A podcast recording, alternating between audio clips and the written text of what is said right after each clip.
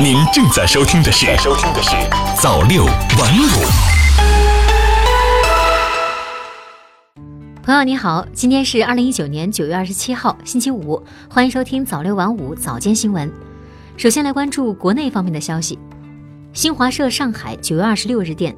从最新在上海嘉定举行的第二届长三角科技成果交易博览会上获悉。上海嘉定区、江苏苏州市、浙江温州市和安徽芜湖市科技部门签署协议，深化长三角科技创新一体化发展，打造科创服务共同体。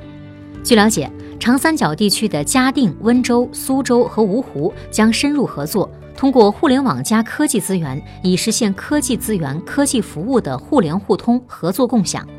目前，在嘉定已经设立了长三角科技双创券服务平台，长三角多地的大型科学仪器设施和研发服务开始加盟这一平台。新华社哈尔滨九月二十六日电，大庆油田二十六号迎来六十周岁，一甲子，大庆油田累计生产原油二十三点九亿吨，目前油气产量当量仍保持在年产四千万吨以上的世界级水平。开发建设六十年，大庆油田创造了领跑世界的油田开发技术，曾连续二十七年年产原油五千万吨以上，连续十二年年产原油四千万吨以上。如今，大庆油田探明储量从会战初期的二十二点六亿吨增长到六十四点八亿吨，重大关键技术攻关步伐不断加快，非常规油气正在成为大庆油田建设百年油田的重要战略资源基础。新华社乌鲁木齐九月二十六日电，记者从阿拉山口海关获悉，截至九月二十三号，该海关监管进出境中欧班列数量九年累计达到一万零四百一十二列，首次突破一万列。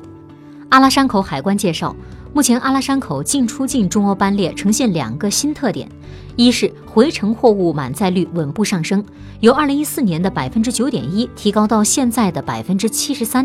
二是。中欧班列加跨境电商开启国际贸易运输新模式，菜鸟号、京东号、顺丰号等电商专列相继出现，中欧班列在跨境贸易中的综合效能逐渐凸显。下面再来关注财经方面的消息。新华社北京九月二十六日电，中国人民银行二十六号发布消息称，已经在香港成功发行六个月期人民币央行票据一百亿元，中标利率为百分之二点八九。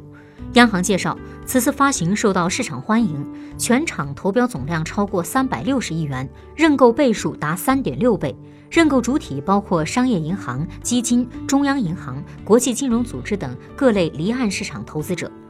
目前，香港人民币收益率曲线短端与长端存在一定程度倒挂，此次六个月期人民币央行票据中标利率与当前离岸市场同期限利率水平基本相符。央视网消息，中国农业银行和工商银行在二十五号晚间发布公告称，两家公司都收到通知，股东财政部将其持有公司股权的百分之十一次性划转给全国社会保障基金理事会持有。本次划转前，财政部持有工行和农行股份分别占两家公司普通股股份总数的百分之三十四点六和百分之三十九点二一。本次划转的股份分别占工行、农行普通股股份总数的百分之三点四六和百分之三点九二。按照二十五号收盘价计算，本次划转的总市值达到了一千一百五十一点八亿元。新华社北京九月二十六日电，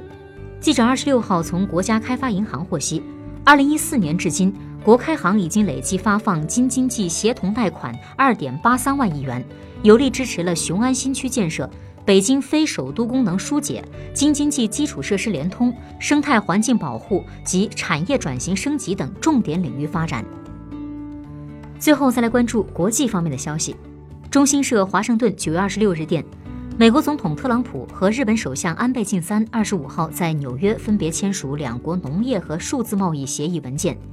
美国白宫随后发布美日联合声明称。两国领导人确认并欢迎美日贸易协议和美日数字贸易协议达成的一致，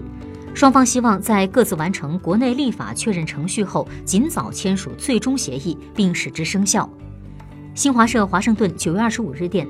国际货币基金组织 （IMF） 执行董事会二十五号宣布，世界银行首席执行官、保加利亚经济学家克里斯塔利娜·格奥尔基耶娃被选为该组织新一任总裁。他将于十月一号上任，任期五年。IMF 执董会表示，格奥尔基耶娃将接替已经离任的克里斯蒂娜·拉加德，成为该组织一九四四年成立以来首位来自新兴市场经济体的总裁。新华社约翰内斯堡九月二十五日电，中国和南非有关机构共同组织的聚焦超声无创治疗肿瘤技术发展中国家培训班二十五号在约翰内斯堡举行结业仪式，来自十三个国家的二十二名医生领取了结业证书。聚焦超声消融手术是一种不需开刀的手术，它将超声波聚焦到患者体内病灶，在焦点处产生高温并杀死病灶组织。此次培训班由中国科学技术部、中国科学技术交流中心主办，重庆市科学技术局、重庆医科大学、重庆高技术创业中心、南非克里斯哈尼巴拉瓜纳特医院联合承办，为期十五天。好的，以上就是今天早六晚五早间新闻的全部内容了，感谢您的收听，咱们晚间再见。